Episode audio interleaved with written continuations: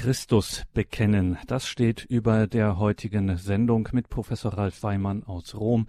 Mein Name ist Gregor Dornis. Schön, dass Sie jetzt hier wieder mit dabei sind. Das Bekenntnis zu Christus, das beschäftigt uns heute an diesem Tag. Es ist der Tag des heiligen Stephanus unmittelbar in, nach Weihnachten in der Weihnachtsoktav. Am zweiten Tag der Weihnachtsoktav feiert die Kirche das Fest eines Bekenners Christi, eines Märtyrers des Proto-Märtyrers, also des ersten Märtyrers im christlichen Wortsinn, was ja so viel heißt wie Zeuge, wie Bekenntnis für Christus ablegen. Und das mutet ein wenig seltsam auf den ersten Blick an. Auf das Fest der Freude folgt das Gedenken eines Heiligen, der den Tod erlitten hat, um Christi willen. Die Kirche denkt sich was dabei und was genau das wird unter anderem Thema in dieser Sendung sein seit den ersten Tagen. Der Herr selbst sagt, wir können keine Christen sein, wenn wir kein Zeugnis für ihn ablegen und deswegen sollten man darüber Bescheid wissen. Wir freuen uns, dass wir dazu ein wenig Professor Dr. Ralf Weimann ausfragen dürfen. Er ist Theologe und Bioethiker. Er lehrt an verschiedenen Hochschulen und Universitäten in Rom und auch er ist um des Bekenntnis zu Christus nicht verlegen. Umso mehr freuen wir uns, dass er sich heute die Zeit nimmt für diese Credo-Sendung. Wir haben ihn am Telefon. Grüße Gott, Professor Weimann. Grüß Gott, guten Abend und gesegnete Weihnachten noch. Danke dies auch Ihnen, Professor Weimann. Ich habe schon angedeutet, die Kirche feiert unmittelbar nach diesen frohen Tagen des Weihnachtsfestes den Tag eines so schlimmen Martyriums. Warum? Nun, das Weihnachtsfest wird heute wenigstens in vielen Haushalten im Rahmen von Gemütlichkeit, Geschenken, gutem Essen und Ähnlichem begangen. So wichtig dies auch sein mag, kann es doch den Blick auf das Wesentliche verdecken. Jesus Christus ist Mensch geworden, so bekennen wir im Glaubensbekenntnis, zu unserem Heil. Er ist also gekommen, uns zu erlösen, das heißt uns das Tor zum ewigen Leben, zum Himmel zu öffnen. Die Erlösung hat er durch seinen Kreuzestod erwirkt. Denn so heißt es im Johannesevangelium, es gibt keine größere Liebe, als wenn einer sein Leben für seine Freunde hingibt. Und wir sind seine Freunde, für die der Herr sein Leben hingegeben hat. Gott wird also Mensch, um uns Menschen den Weg zum Heil zu zeigen und zu erwirken. Diese zwei Aspekte sind von grundlegender Bedeutung. Jesus Christus, wahrer Gott und wahrer Mensch, hat uns das Heil erwirkt. Weihnachten stellt einen besonderen Einschnitt dar, denn nun tritt der unsichtbare Gott in die Welt. Der Weg des menschlichen Heils beginnt. Wenn wir frohe Weihnachten sagen, dann drücken wir damit gemäß dem Sinn des Festes die Freude über unser Heil aus, das an Weihnachten sichtbar geworden ist durch die Menschwerdung Gottes. Gott kommt also in die Welt, uns zu erlösen, aber auch, um uns den Weg der Erlösung zu zeigen. Das Heil ist gebunden, Sie haben das eben schon erwähnt, an die Nachfolge Christi und bedeutet ein Festhalten an der Wahrheit und ein Zeugnis geben von der Wahrheit Christi. Der Herr sagte in seinen Abschiedsreden im Johannesevangelium, wenn Sie mich verfolgt haben, werden sie auch euch verfolgen. Wenn sie an meinem Wort festgehalten haben, werden sie auch an eurem Wort festhalten. Und wenig später heißt es im sogenannten hohepriesterlichen Gebet, Heilige sie in der Wahrheit, dein Wort ist Wahrheit.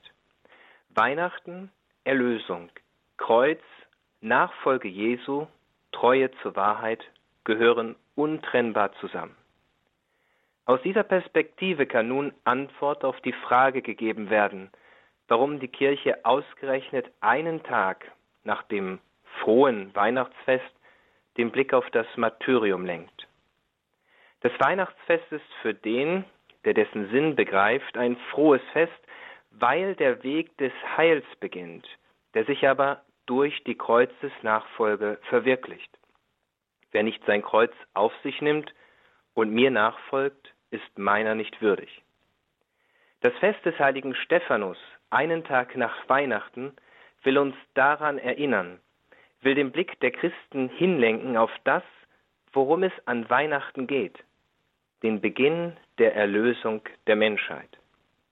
Freude im christlichen Sinn bedeutet nicht ein sich treiben lassen in der Gemütlichkeit und Bequemlichkeit materiellen Wohlstands, sondern ergibt sich aus der Gewissheit, den Weg des Lebens zusammen mit Gott zu gehen.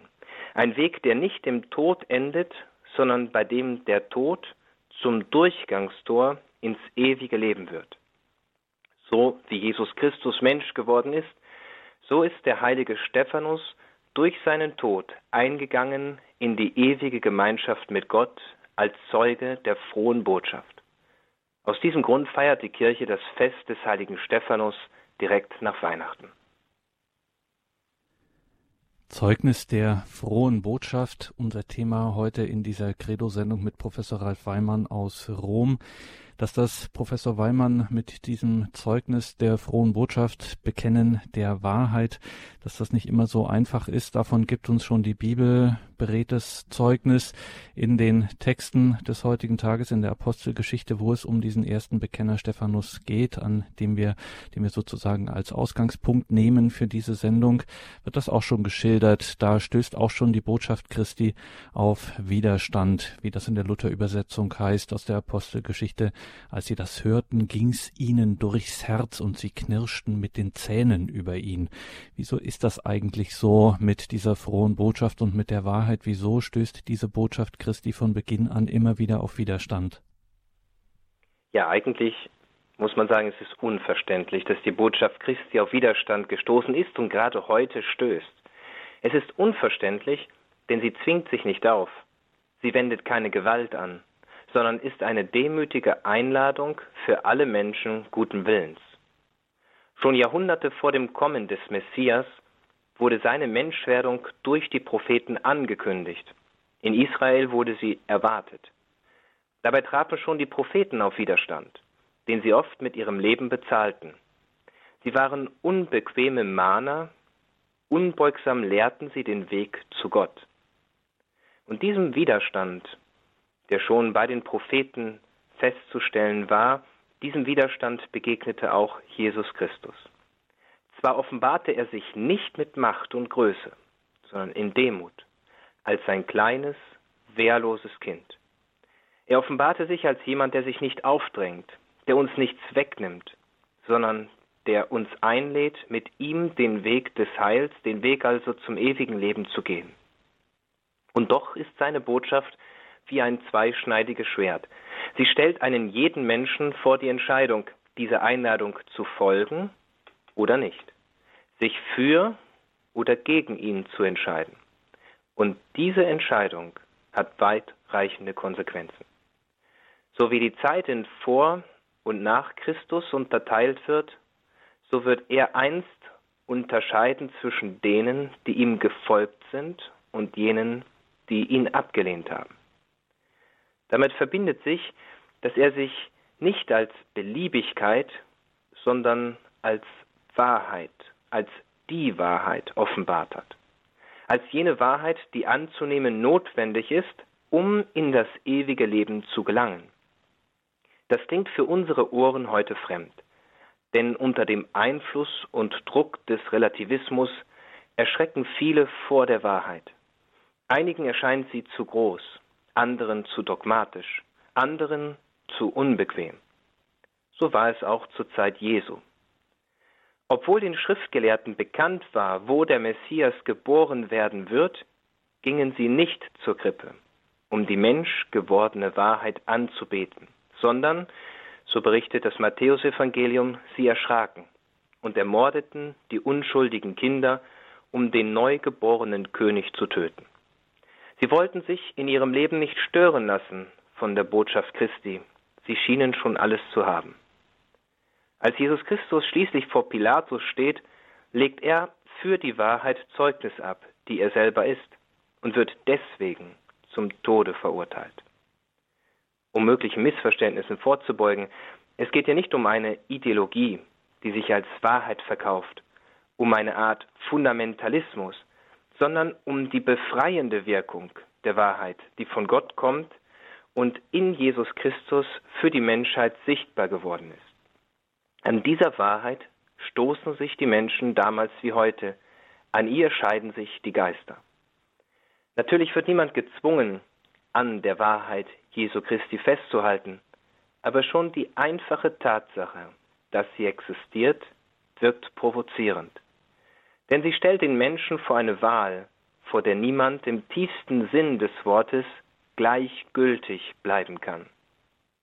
Wenn die offenbarte Wahrheit für einen Christen gleichgültig wäre, dann würde ein Christentum ohne Jesus Christus geschaffen und es würde damit aufhören, Christentum im eigenen Sinne zu sein. Die Worte der Heiligen Schrift bleiben für alle Zeiten eine Mahnung. So heißt es, denn es wird eine Zeit kommen, in der man die gesunde Lehre nicht erträgt, sondern sich nach eigenen Wünschen immer neue Lehrer sucht, die den Ohren schmeicheln, und man wird der Wahrheit nicht mehr Gehör schenken, sondern sich Fabeleien zuwenden. Josef Kardinal Ratzinger hatte diese Entwicklung mit deutlichen Worten bereits 2005 beschrieben, als er von einer aufkommenden Diktatur des Relativismus sprach. Nichtsdestotrotz leben viele Christen unscheinbar und unauffällig in Treue zum Herrn und seinen Geboten, und dafür erleiden sie oft Schweres. Gegenwärtig werden viele Millionen Christen aufgrund ihres Glaubens verfolgt und benachteiligt, weil sie an der Wahrheit Christi festhalten. Und das ist auch der Stein des Anstoßes, die menschgewordene Wahrheit Gottes. Und dieser Stein des Anstoßes mit seinen Konsequenzen des erlittenen Martyriums, wie gesagt, bis heute in unseren Tagen erleben wir das. Man könnte jetzt als Reaktion darauf vermuten, derjenige, der die Wahrheit bekennt und dann eben auf diesen Widerstand stößt und dann auch ein Martyrium erleidet, wie der heilige Stephanus, dessen wir heute gedenken, könnte man meinen, dass man dann ein ordentliches Droh- und Strafgebet betet, aber Stephanus betet noch im Todeskampf für seine Peiniger, Herr, rechne ihnen diese Sünde nicht an, betet er kurz bevor er dann dem Todeskampf erliegt. Wieso ist das so? Wieso betet Stephanus für seine Peiniger? Ja, da ist zunächst zu sagen, dass das Gebet des Stephanus verdeutlicht, dass er den Weg, den Weg seines Lebens mit Gott geht. Das Gebet ist nämlich eine Art Indikator für einen jeden Christen. Die heilige Teresa von Lisieux hat das Gebet als das Atmen der Seele bezeichnet. Wer nicht oder selten betet, ist geistig gesehen tot. Das Gebet des heiligen Stephanus verdeutlicht, worum es im Leben eines jeden Christen geht oder gehen sollte, in Gottverbundenheit zu leben. Wenn er betet, spricht er mit Gott, der der Herr über Leben und Tod ist.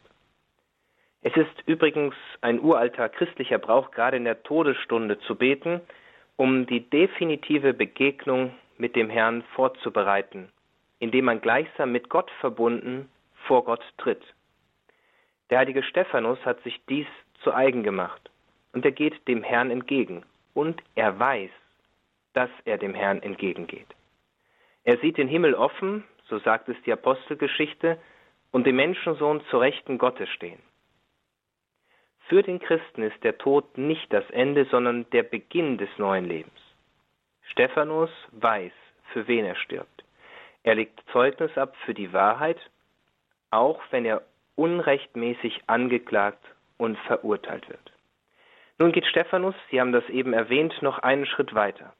Er betet für die, die ihn verfolgen und bittet für sie um Vergebung. Er ist sich des Unrechts bewusst, das sie begehen und auch, dass sie, diejenigen, die ihn nun steinigen, dafür vor Gott Rechenschaft ablegen müssen. Gott ist zwar barmherzig, aber er ist auch gerecht. So heißt es in den Seligpreisungen, dass die Gewalttätigen das Land Gottes nicht erben und nicht in das Himmelreich eingehen werden. Umgekehrt heißt es, selig, die keine Gewalt anwenden, denn sie werden das Land erben. Stephanus war Jesus Christus begegnet. In dieser Vision hat er ihn sogar gesehen, er hat den Himmel offen gesehen. Und er hatte erfahren, dass es nur durch und in ihm Heil gibt. In seinem Handeln spiegelt sich das Doppelgebot der Liebe wider. Zum einen betet er zu Gott und geht Gott entgegen, also die Gottesliebe. Zum anderen betet er für diejenigen, die ihn verfolgen und praktiziert damit die Nächstenliebe. Er betet dafür, dass auch sie den Weg des Heiles gehen mögen. Unter den Kirchenvätern vertraten einige die Ansicht, dass durch das Gebet des Stephanus die Gnade erwirkt wurde, durch die der Saulus sich bekehrt hat und schließlich zum Paulus wurde. Das Gebet für diejenigen, die einen verfolgen, ist Akt größter Nächstenliebe. So hat es auch der Herr Jesus Christus getan, als er am Kreuz sterbend für seine Peiniger betete. sagt Professor Ralf Weimann aus Rom in der heutigen Sendung, in der es um das Bekenntnis zu Christus geht. Wir sind hier ausgegangen vom heiligen Stephanus und hören jetzt ein wenig Musik und danach sprechen wir weiter, warum zum Beispiel für einen Christen Bekenntnis und Kreuzesnachfolge zusammengehören das Bekenntnis zu Christus, das auch zum Martyrium immer wieder führt. Gerade in unseren Tagen erleben wir das wieder, insbesondere bei den Christen des Ostens, dass sie ein solches Stephanus-Schicksal erleiden müssen. Und deswegen hören wir jetzt ein wenig byzantinische Klänge, wo es um das Bekenntnis zu Christus geht und sind dann gleich wieder hier im Gespräch mit Professor Ralf Weimann.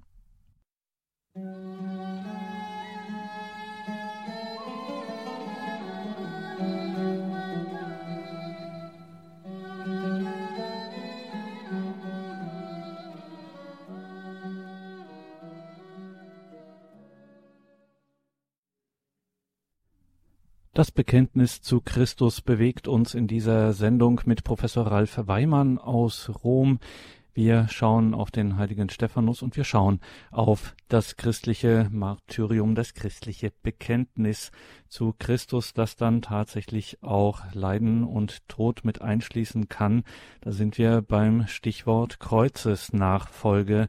Davon sprechen wir auch sehr oft. Professor Weimann, warum gehören eigentlich für einen Christen Bekenntnis und Kreuzesnachfolge so zusammen. Im Evangelium von heute, Matthäus 10, das gehört zwar nicht mehr zu der Perikope, die wir in der Messe hören, aber in diesem Text Matthäus 10 findet sich auch der Satz, der Jünger muss sich damit begnügen, dass es ihm geht wie seinem Meister und der Sklave, dass es ihm geht wie seinem Herrn. Also Bekenntnis und Kreuzesnachfolge gehören zusammen. Wieso?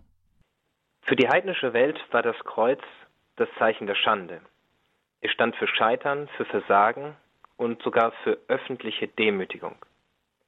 Der erste Brief an die Korinther sagt dazu, denn das Wort vom Kreuz ist denen, die verloren gehen, Torheit.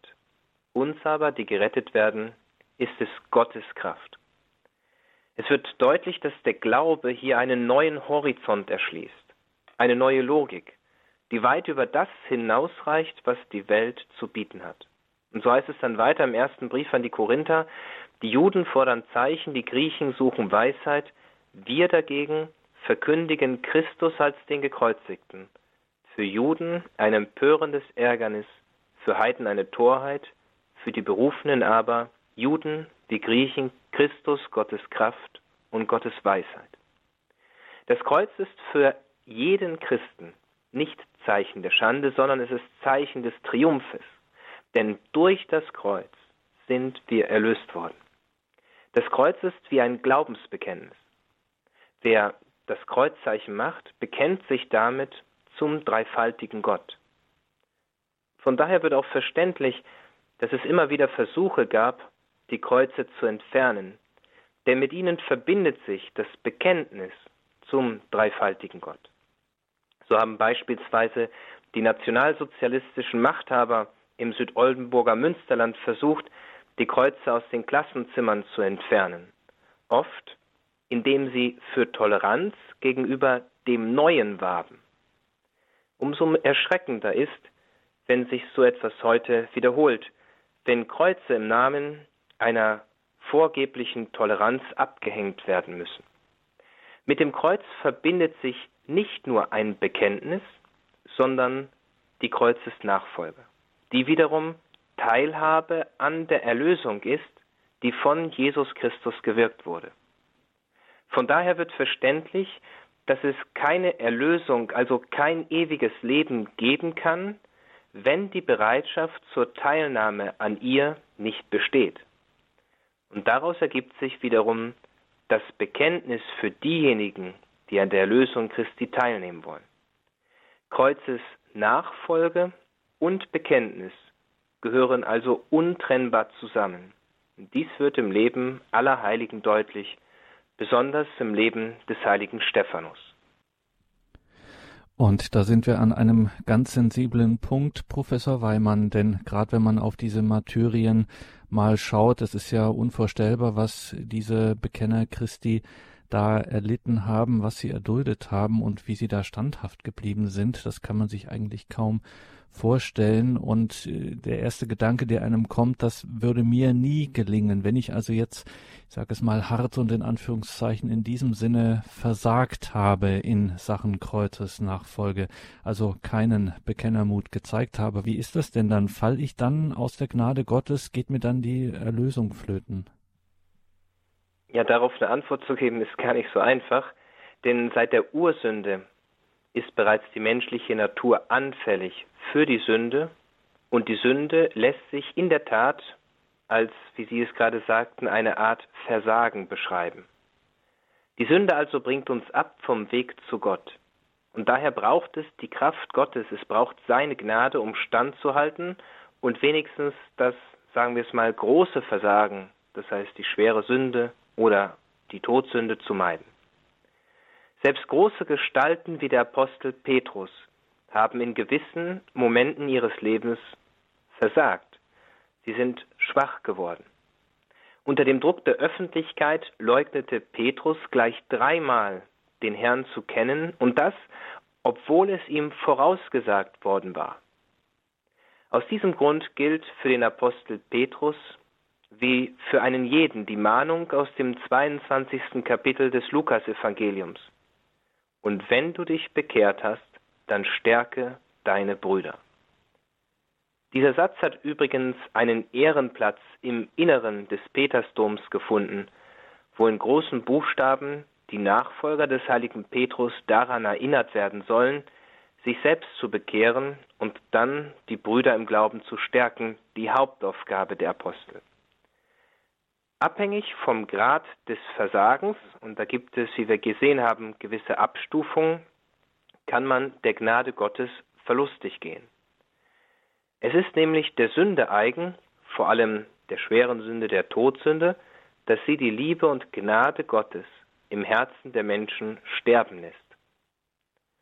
Heute besteht in vielen Teilen der Gesellschaft ein großer Druck gegen den Glauben. Kinder und Jugendliche, die beispielsweise zur Kirche gehen und zu ihrem Glauben stehen, machen in vielen Schulen ein wahres Spießrutenlaufen mit. Erst im November 2017 ist in der FAZ ein Artikel erschienen, der diese Problematik thematisiert. Die Frankfurter Allgemeine berichtet, dass eine christliche Familie, die zu ihrem Glauben stand und sich auch zum Gebet bekannte, und das im bunten, toleranten und weltoffenen Berlin, aufgrund ihres Glaubens so große Schwierigkeiten erleben musste, dass sie den Wohnsitz hat ändern müssen. Wie man hier schon sieht, wäre es vermessen, auf diese Gläubigen leichtfertig das Kriterium des Versagens anzuwenden. Sie bekennen sich zum Glauben und nehmen dafür oft viel in Kauf, und es ist in der Tat festzustellen, dass das Klima immer unfreundlicher wird. Es genügt mal, das Kreuzzeichen im öffentlichen Rahmen beispielsweise in einem Restaurant oder bei öffentlichen Anlässen zu machen, um diese Erfahrung zu erleben. Oder richten wir den Blick, wie Sie das eben schon getan haben, auf die vielen verfolgten Christen beispielsweise in Syrien oder dem Irak, in Nordkorea oder anderen Staaten, wo schon der Besitz einer Bibel in den Gulag führen kann. Viele von diesen Christen geben ein großes und vorbildliches Zeugnis. Sie stehen für den Glauben mit ihrem Leben ein. Sie werden, wie Tertullian schon im dritten Jahrhundert sagte, durch das Vergießen ihres Blutes zum Samen für die Christen. In diesem Kontext ist auch der Begriff Märtyrer zu erwähnen, den Sie eben in der Einleitung bereits verwendet haben. Das Wort leitet sich vom griechischen Martyrs, also Zeuge her. Es bezeichnet jene Christen, die bereitwillig einen gewaltsamen Tod, aktiv oder passiv, für Christus auf sich nehmen. In diesem Fall wird auch vom Blutzeugnis gesprochen. Das Martyrium ist demnach das eindrücklichste Zeugnis für die Wahrheit des Glaubens. Nicht jeder, der also diesem Anspruch nicht gerecht wird, ist gleich ein Versager. Vielmehr wird ihm durch die Umkehr und Beichte ein Neuanfang ermöglicht. Der Apostel Petrus ist dafür ein gutes Vorbild. Wer sich aber an ein, nennen wir es einmal, Nicht-Bekennen gewöhnt, wer also grundsätzlich nicht bereit ist, Zeugnis zu geben von der erlösenden Botschaft, der wird vor Gott nicht bestehen können. Und von daher ist es in der Tat so, dass Bekennermut wichtig und notwendig ist, um auf dem Weg des Heils, auf dem Weg Jesu Christi zu gehen. Und genau darum geht es in dieser Sendung mit Professor Ralf Weimann aus Rom, um das Bekenntnis zu Christus, das Bezeugen der Wahrheit in Jesus Christus. Und Professor Weimann, jetzt ist das ja bei der Kirche in der Tradition immer so, dass da auch Hilfen angeboten sind, dass das man so etwas auch durchaus lernen, üben kann. Was kann ich tun, um nicht, den bösen Begriff nochmal zu gebrauchen, äh, in Anführungszeichen zu versagen, also um ein Scheitern zu vermeiden beim Bekennen Christi? Es ist tröstlich zu wissen, dass schon Jesus Christus immer wieder mit dem menschlichen Scheitern konfrontiert wurde. Ein Blick in die Schar seiner Jünger bestätigt dies. Da er wahrer Gott ist wusste er, so sagt es das Johannesevangelium, was im Menschen ist. Niemand kennt den Menschen besser als derjenige, der ihn geschaffen hat. Die Heilige Schrift ist Heilsgeschichte und in ihr spiegelt sich die Wirklichkeit des menschlichen Lebens wider. Dazu gehört auch das Scheitern. Jesus Christus hat dahingehend seine Jünger gelehrt. Er hat ihnen jene Dinge mitgegeben, durch die sie ein Scheitern vermeiden können. An dieser Stelle reicht die Zeit nicht, einen vollständigen Überblick zu bieten, aber drei Dinge sollen doch Erwähnung finden. Ein erster Punkt. Ein erstes Gegenmittel zum Scheitern ist das Gebet. Der Herr hat selbst die Jünger beten gelehrt. Das Vaterunser hat er ihnen beigebracht. Das Gebet ist das Mittel, um am Glauben festzuhalten und der Sünde, dem Scheitern entgegenzutreten. Um dies zu verstehen, kann ein Blick auf eine gute Ehe hilfreich sein. Die erste und grundlegendste Bedingung für eine gute Beziehung ist eine funktionierende Kommunikation und Abstimmung. Sollten die Eheleute aufhören, miteinander zu sprechen, sich über die wesentlichen Dinge zu einigen, dann wäre die Ehe in großer Gefahr. So ähnlich verhält es sich mit der Beziehung eines Christen zu Gott. Wenn sich diese Beziehung lediglich auf ein Minimum beschränkt, zum Beispiel einmal pro Woche geht man in die Kirche, und das ist für viele heute schon sehr viel, dann ist die Beziehung in Gefahr, in die Brüche zu gehen. Jesus Christus will mehr sein als jemand, dem gegenüber man ein Gebot erfüllt. Ich tue also sozusagen meine Sonntagspflicht, ich gehe sonntags zur heiligen Messe.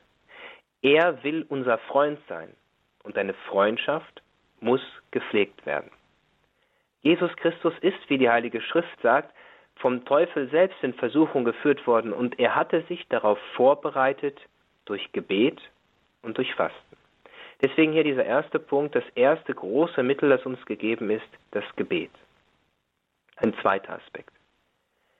Des Weiteren sollen jene Mittel Erwähnung finden, die von Gott selber eingesetzt wurden und denen eine besondere Kraft zukommt.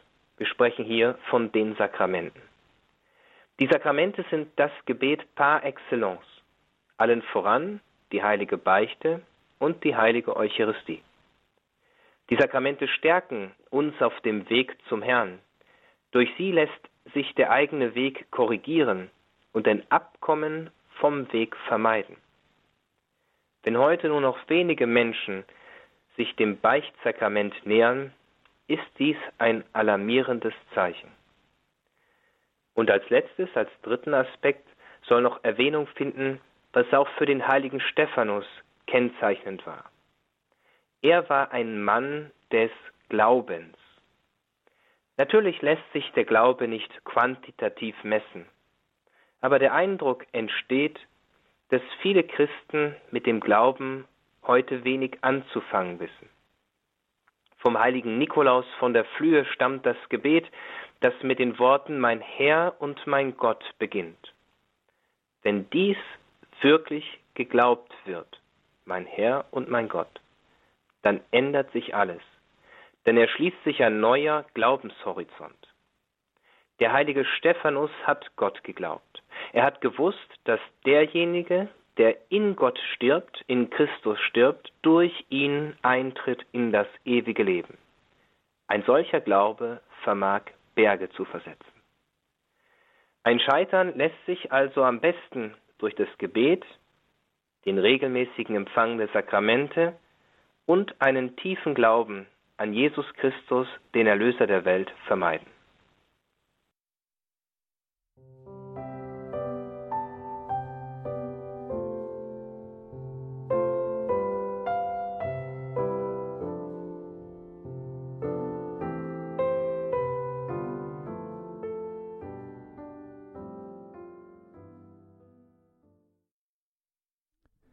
Sie haben eingeschaltet bei Radio Horeb und Radio Maria. Wir sind heute im Gespräch mit Professor Ralf Weimann und sprechen über das Zeugnis für Christus, über das Bekenntnis der christlichen Wahrheit.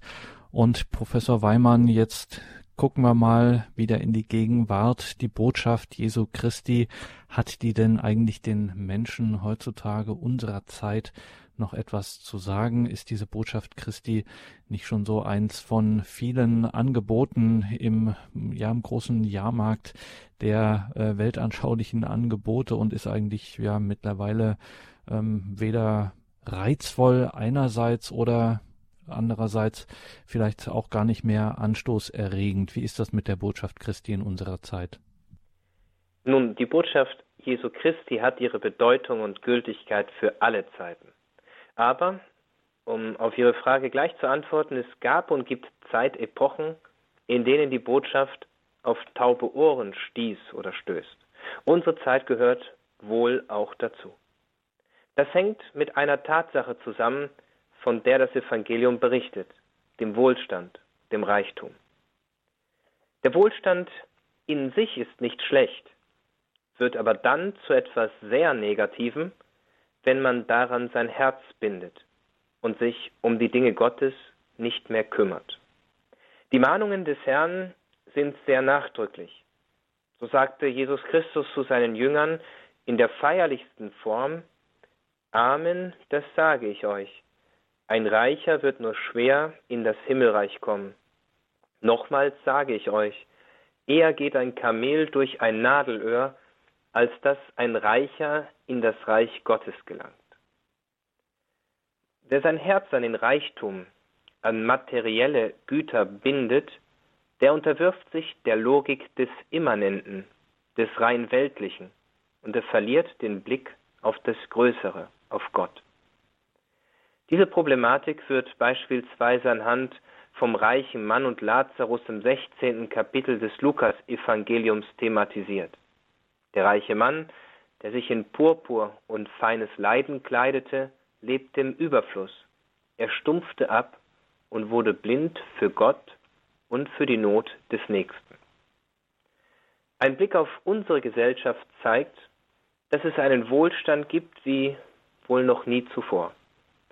Das führt wiederum dazu, dass viele Menschen selbstgenügsam geworden sind. Sie scheinen ja schon alles zu haben, Sie sind glücklich in dieser Welt, so wie sie leben, und die geistige Dimension Gott wird ausgeblendet. Es kann passieren, dass die Menschen taub für Gott werden und seiner Einladung nach Umkehr nicht nachkommen. Die Mahnung aus dem zweiten Brief an Timotheus ist in diesem Kontext zu verstehen. Sodann werden die Menschen der Wahrheit Gottes kein Gehör mehr schenken, heißt es dort, und sich Fabeleien zuwenden, weil sie die gesunde Lehre nicht mehr ertragen. Vielmehr richten sie ihr Leben nach eigenen Wünschen aus. Und hier nun geschieht etwas Paradoxes. Das Leben richtet sich dann nicht mehr nach dem Evangelium, sondern das Evangelium wird dem eigenen Leben angepasst. Damit verliert der Glaube seine Glaubwürdigkeit, seine Strahlkraft und Überzeugungskraft. Er wird wie Salz, das seinen Geschmack verliert. Der heilige Stephanus ist im Vollsinn des Wortes ein Zeuge des Evangeliums. Er ist glaubwürdig. Er wird geschildert als ein Mann voller Kraft und Gnade, voll des Heiligen Geistes. Das Göttliche war ihm wichtiger als das irdisch Materielle. Auch heute gibt es vieler solcher Menschen. Oft leben sie in großer Armut oder unter schwierigen Bedingungen. Als ich dieses Jahr dem katholischen Bischof von Aleppo begegnet bin und er mir von den vielen verfolgten Christen in Syrien berichtete, wurde mir wieder bewusst, wie aktuell das Evangelium ist. Um aber abschließend auf Ihre Frage zu antworten, ja, die Botschaft Jesu Christi ist immer aktuell, denn sie ist die Botschaft des Heils. Zugleich bleibt festzuhalten, dass der Reichtum oft verführt und von Gott wegführt. Anstelle den Blick auf das Ewige, auf das ewige Heil zu richten, wird das Herz an materielle Dinge gehängt. Dadurch aber würden die Menschen taub für die Botschaft des Heils und für die Gebote Gottes. Sagt Professor Ralf Weimann, unser heutiger Gast hier bei Radio Horeb und Radio Maria, wenn wir über das Zeugnis für Christus, das Bekenntnis zu Christus sprechen. Und Professor Weimann, Sie haben es jetzt gerade gesagt, Sie sind dem katholischen Bischof von Aleppo begegnet und haben damit jetzt gerade auch wieder auf die verfolgten Christen unserer Tage angespielt. Warum herrscht eigentlich doch, kann man sagen, eine weite, weit verbreitete Gleichgültigkeit gegenüber der Christenverfolgung in vielen Teilen der Welt. Wieso ist das so? Ja, nach Einschätzung von Open Doors herrscht derzeit die größte Christenverfolgung aller Zeiten. Dabei handelt es sich um eine protestantische oder eine überkonfessionale ähm, Organisation, die versucht, diese Zahlen entsprechend zu greifen oder greifbar zu machen. Nun, nach Schätzungen leiden mehr als 200 Millionen Christen unter einem hohen Maß an Verfolgung, weil sie sich zu Jesus Christus bekennen. Mehr als 200 Millionen Christen. Auch der Papst hat diese Tatsache bekräftigt. Es gibt mehr verfolgte Christen heute als in der Anfangszeit der Kirche. Unzählige Christen leiden und ihr einziges Verbrechen ist es, sich zu Jesus Christus zu bekennen. Im Westen stößt dieses Thema auf eine weit verbreitete Gleichgültigkeit und findet auch in den großen Medien kaum Gehör. Mit anderen Worten, es wird nicht einmal über das christliche Martyrium und den Exodus vieler Christen berichtet. Eine solche Berichterstattung scheint nicht in die gängigen Schemata dessen zu passen, was man gerne hören möchte. Auch die Politik befasst sich nicht mit dem Thema, wie es in anderen Ländern geschieht, wo auch Kongresse dazu veranstaltet werden und wo den Ursachen nachgegangen wird, wie es überhaupt zu dieser großen Christenverfolgung kommt. In Deutschland sind es nur einzelne Stimmen, die sich zu Wort melden. Es scheint politisch nicht erwünscht oder vielleicht sogar korrekt zu sein. Darüber hinaus ist die allgemeine Gleichgültigkeit gegenüber Gott und dem Glauben zu erwähnen, die nicht selten das Schicksal gegenüber den verfolgten Christen übergeht, um sich nicht stören zu lassen. Es wäre wichtig, die Christen auch in der Öffentlichkeit für dieses Thema zu sensibilisieren und den verfolgten Brüdern in der Welt Hilfe zu leisten. Dann würden das Evangelium und der heutige Festtag deutlich lebendiger, denn das Los des Stephanus spiegelt sich heute in vielen tausenden Christen wider. Und wie man in unserer Zeit und in unserer Welt Christus bekennen kann, das könnten Sie, liebe Hörerinnen und Hörer, vielleicht hier, hier auch ein wenig beisteuern in der Sendung. Wenn Sie uns anrufen möchten, dann können Sie das gern. Wir haben noch ein bisschen Zeit. 089 517 008 008 ist unsere Telefonnummer. 089 517 008 008 eine deutsche Telefonnummer, wenn Sie uns außerhalb von Deutschland anrufen möchten.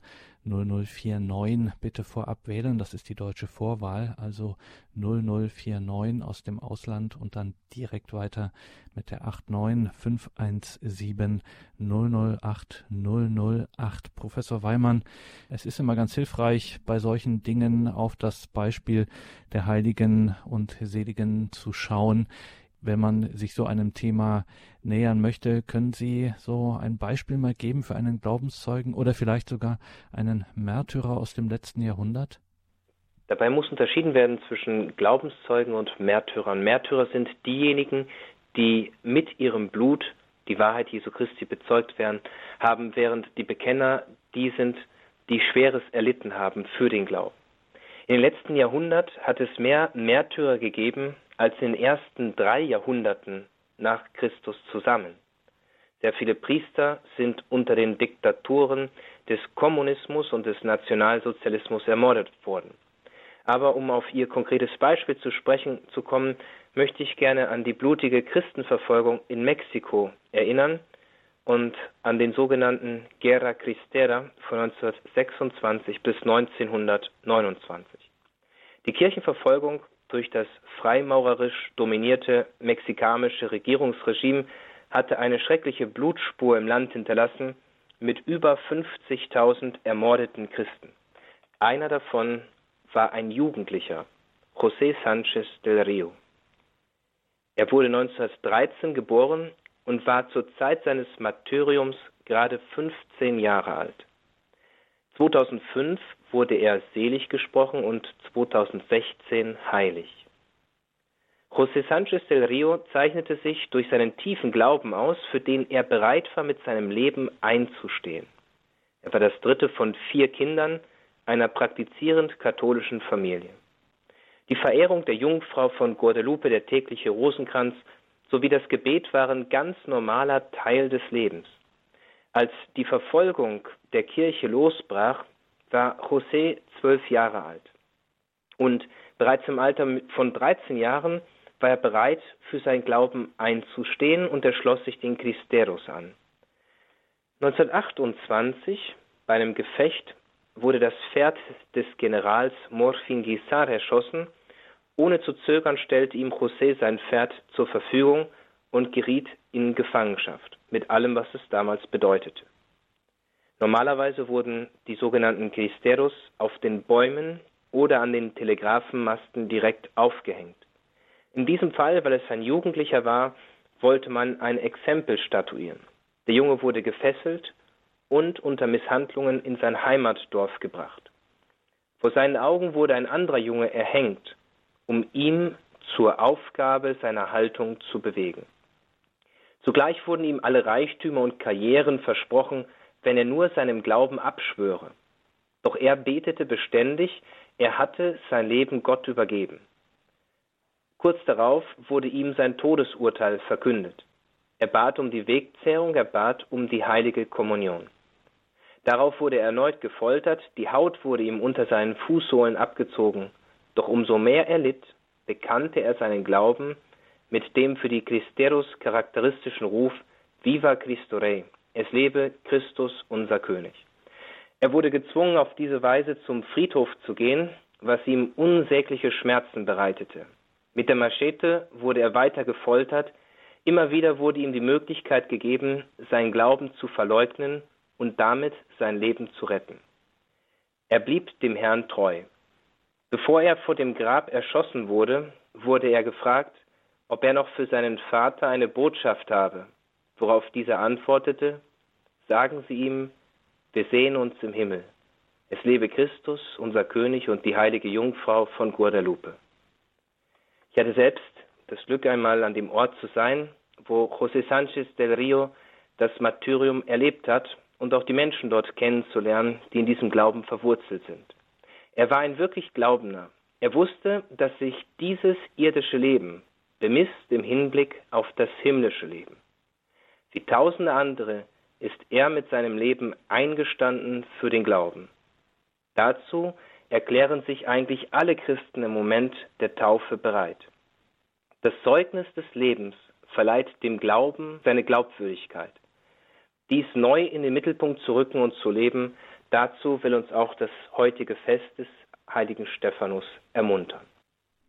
Wir sind heute im Gespräch mit Professor Ralf Weimann aus Rom über das Bekenntnis zu Christus. Gerade eben ein Zeugnis gehört, ein Bekenner der Märtyrer José Sánchez del Rio, heilig gesprochen im Jahr 2016. Und wir haben einen Anrufer in der Leitung aus der Schweiz hat uns Herr Leupi angerufen. Grüße Gott, guten Abend, Herr Leupi. Ja, grüß Gott, guten Abend. Mein Zeugnis ist natürlich nicht so stark wie diese Märtyrer, aber ich habe doch auch Menschen, die Jesus nicht kennen. Ich habe gesagt, grüß Gott und habe ihn beim Namen genannt. Dann hat er mir gesagt, also wenn ich nur einmal von Gott oder von Jesus spreche, dann dürfe ich bei ihm nicht eintreten mehr. Und dann stand ich da vor der Tür und dachte, ja, was mache ich jetzt? Und dann habe ich gesagt, nein, aber Jesus verleugne ich nicht. Und dann habe ich gesagt, gut, dann gehe ich halt wieder und bin gegangen. Und jetzt bete ich einfach immer für ihn und auch für alle anderen Menschen, die Jesus nicht kennen. Dankeschön für dieses Zeugnis, Herr Leupi. Ähm, Professor Weimann, da sind wir wieder an diesem Stichwort Gebet dran. Das ist eben äh, etwas, was immer mit dazugehört, was immer der Anfang und der Ausgang ähm, auch von einem Bekenntnis ist. Für Christen ist eben das Gebet das Zentrale. Ja, das Gebet ist zentral für einen Christen und in dem Gebet dürfen wir uns auch in gewisser Weise geborgen wissen. Denn im Gebet sind wir nicht nur mit Gott verbunden, dem wir begegnen, sondern auch mit all jenen, für die wir beten und mit denen wir zusammen beten. Das ist die Gemeinschaft der Heiligen. In diesem Fall jetzt heute, wenn man auf das Fest des heiligen Stephanus schaut, der heilige Stephanus. Er ist nicht tot, sondern er ist durch den Tod eingegangen in das ewige Leben und dort hält er Fürsprache für uns. Und so dürfen wir auch gerade die großen Heiligen anrufen, dass sie uns beistehen, dass sie uns begleiten, dass sie mit ihrer Fürsprache uns in unserem täglichen Leben, auch in unseren Nöten, in unseren Anliegen zu Hilfe kommen. Eine besondere Fürsprache und eine besondere Kraft geht natürlich immer von der Mutter des Herrn aus, von der Jungfrau Maria oder wie sie da in Mexiko verehrt wird, der Jungfrau von Guadalupe, der besonders in Mexiko eine besondere Verehrung entgegenkommt, aber auch mit Recht.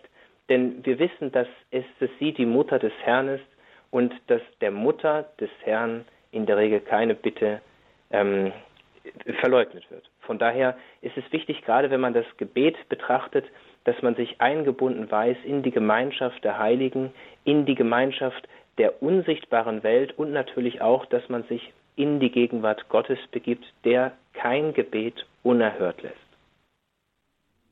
Also Sie haben es gehört, liebe Hörerinnen und Hörer, nicht aufhören mit dem Gebet da, ja nicht abbrechen, sondern auch und gerade in schweren Zeiten immer wieder das Gebet suchen, die Begegnung mit Gott und dann ähm, weitergehen den Weg im Gebet. Eine Ermutigung war das von Professor Ralf Weimann, der heute unser Gast war hier in dieser Sendung, wo es um das Bekenntnis zu Christus, das Zeugnis für Christus ging. Danke Ihnen allen fürs Dabeisein. Und natürlich zum Abschluss der Sendung, Professor Weimann, bitten wir natürlich auch Sie um Ihr besonderes Gebet, um den priesterlichen Segen. Zuvor einige Hinweise noch an Sie, liebe Hörerinnen und Hörer. Professor Weimann hat unter anderem, er schreibt viel, aber er hat auch ein Buch, das wir Ihnen empfehlen können, eine Ehevorbereitung geschrieben. Es heißt im Glauben das Ja wagen, gemeinsam geschrieben mit dem römischen Kirchenrechtler Professor Markus Graulich im Glauben, dass Jahrwagen auf dem Weg zur Ehe ein kleiner ein Begleiter in der Ehevorbereitung. Ähm, das ist für jedermann etwas, das ist auch eine äh, Geschenkempfehlung für junge Paare im Glauben, dass Jahrwagen auf dem Weg zur Ehe von Markus Graulich und Ralf Weimann. Sie können auch, wenn Sie bei uns auf horeb.org schauen, im Tagesprogramm einige Details zu dieser Sendung finden. Natürlich ist da ein Hinweis auf das Buch im Glauben, dass Jahrwagen auf dem Weg zur Ehe. Hier geht es jetzt weiter um 21.40 Uhr mit der Komplet, dem Nachtgebet der Kirche. Wir schalten dann zu Pfarrer Werner Dudescher aus Lauterach in Österreich. Danke an Annemone und Eugen Burt in der Regie. Die beiden begleiten Sie nun weiter hier durch das Programm, durch den Abend. Und nochmals danke an Sie, Professor Weimann, für diese Stunde, in der wir auf das Zeugnis für Christus schauen konnten, was das in unserem Glauben bedeutet und wie uns das gelingen kann. Und dazu brauchen wir immer auch Unterstützung. Und so bitten wir Sie beherzt am Schluss dieser Sendung um Ihre Unterstützung, um den priesterlichen Segen. Gerne. Der Herr sei mit euch. Und mit deinem Geiste. Auf die Fürsprache des heiligen Stephanus der allerseligsten Jungfrau und Gottesmutter Maria und aller Engel und Heiligen, segne sie und alle, die über Radio Horeb und Radio Maria mit uns verbunden sind, der allmächtige und der barmherzige Gott, der Vater und der Sohn und der Heilige Geist. Amen. Gelobt sei Jesus Christus. In Ewigkeit. Amen. Danke Ihnen, Professor Weimann, danke Ihnen, liebe Hörerinnen und Hörer. Einen gesegneten Abend, eine gesegnete weitere Weihnachtszeit wünscht Ihr Gregor Dornis.